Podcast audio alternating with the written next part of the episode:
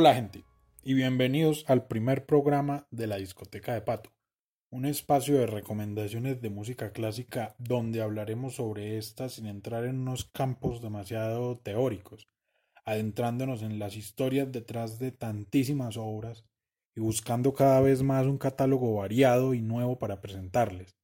Y qué mejor forma de iniciar el primero del que espero sean muchos programas que hablando sobre oberturas, esa pieza destinada a servir de cortina inicial, de presentación auditiva para obras mucho mayores.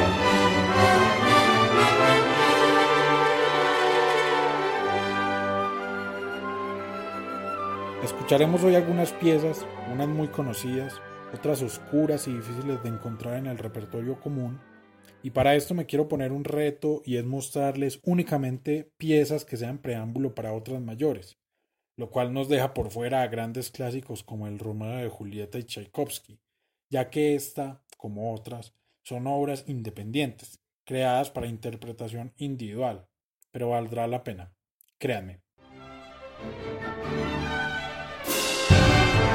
Las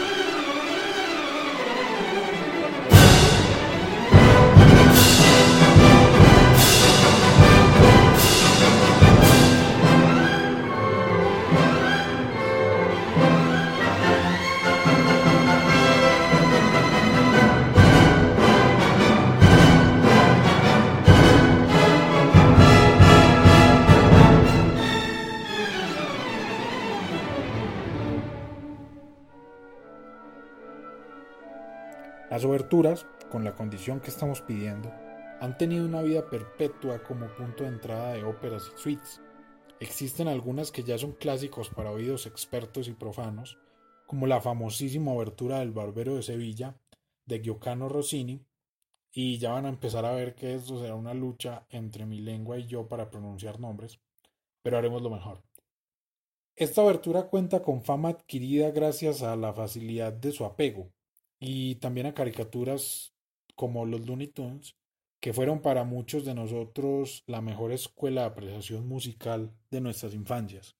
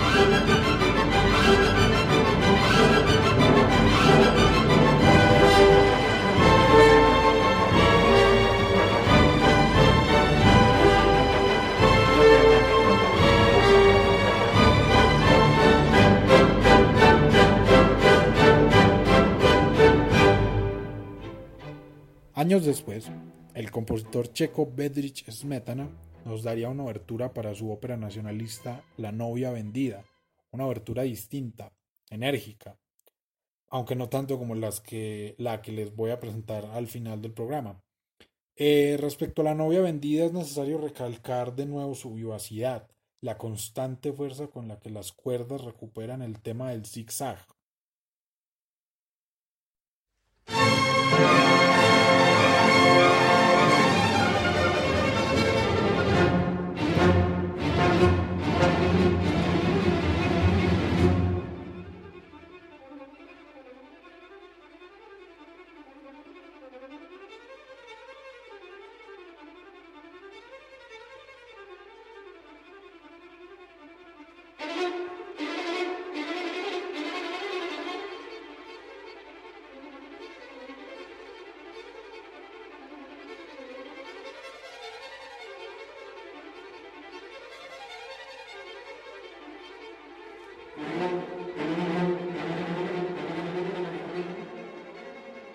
Tema que irá tomando a toda la orquesta en una clase de canon de locura.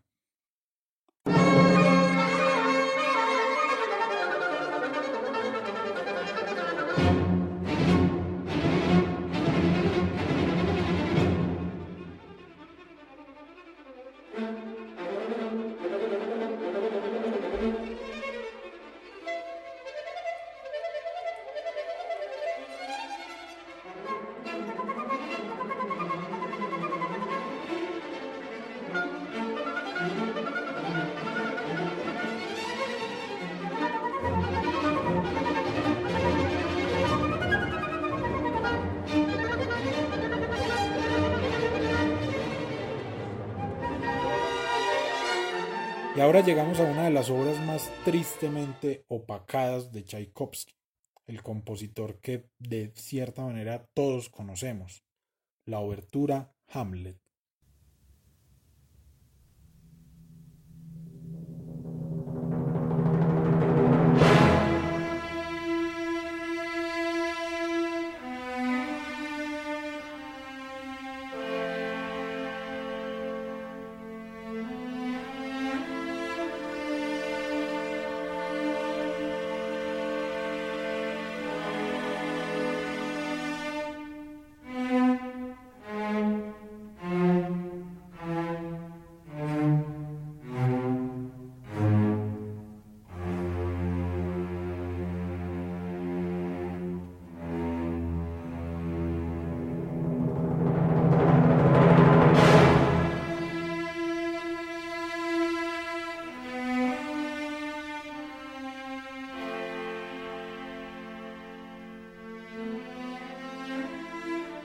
Compuesta y estrenada en 1888, fue un encargo de música incidental, es decir, música para el teatro, para una representación de Hamlet que en principio se canceló. Está dedicada al o también compositor Edward Grieg, a quien Tchaikovsky había conocido ese año, y cuenta con algunos de los extractos más dramáticos del compositor ruso algo difícil de elegir entre toda su música que en conjunto exhala amor, muerte, destinos irreparables.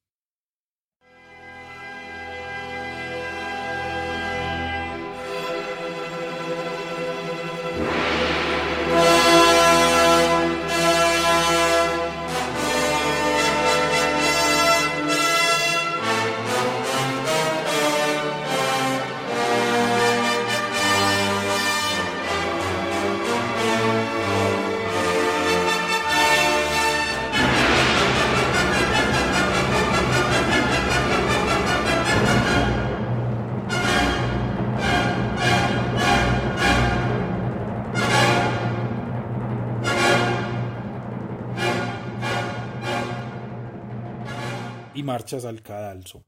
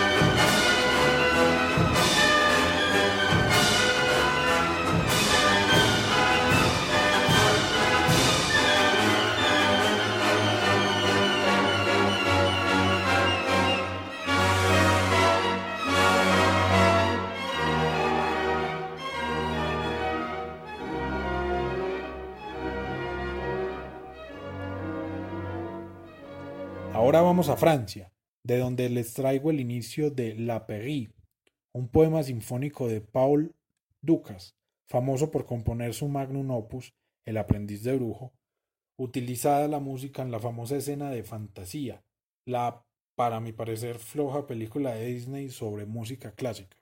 Y con esta pieza creo estar haciendo trampa, ya que no es una obertura estrictamente, es una fanfarria, pero es imposible no pensar al inicio de la peri en el regreso de una batalla. Hay algo que suena extraño en esta música, como un sentimiento de modernidad, una fanfarria para tiempos modernos, para un reino subacuático tal vez, para una batalla de un pueblo que la humanidad nunca ha conocido. Es muy corta, así que vamos a escucharla completa. La Peggy de Paul Ducas.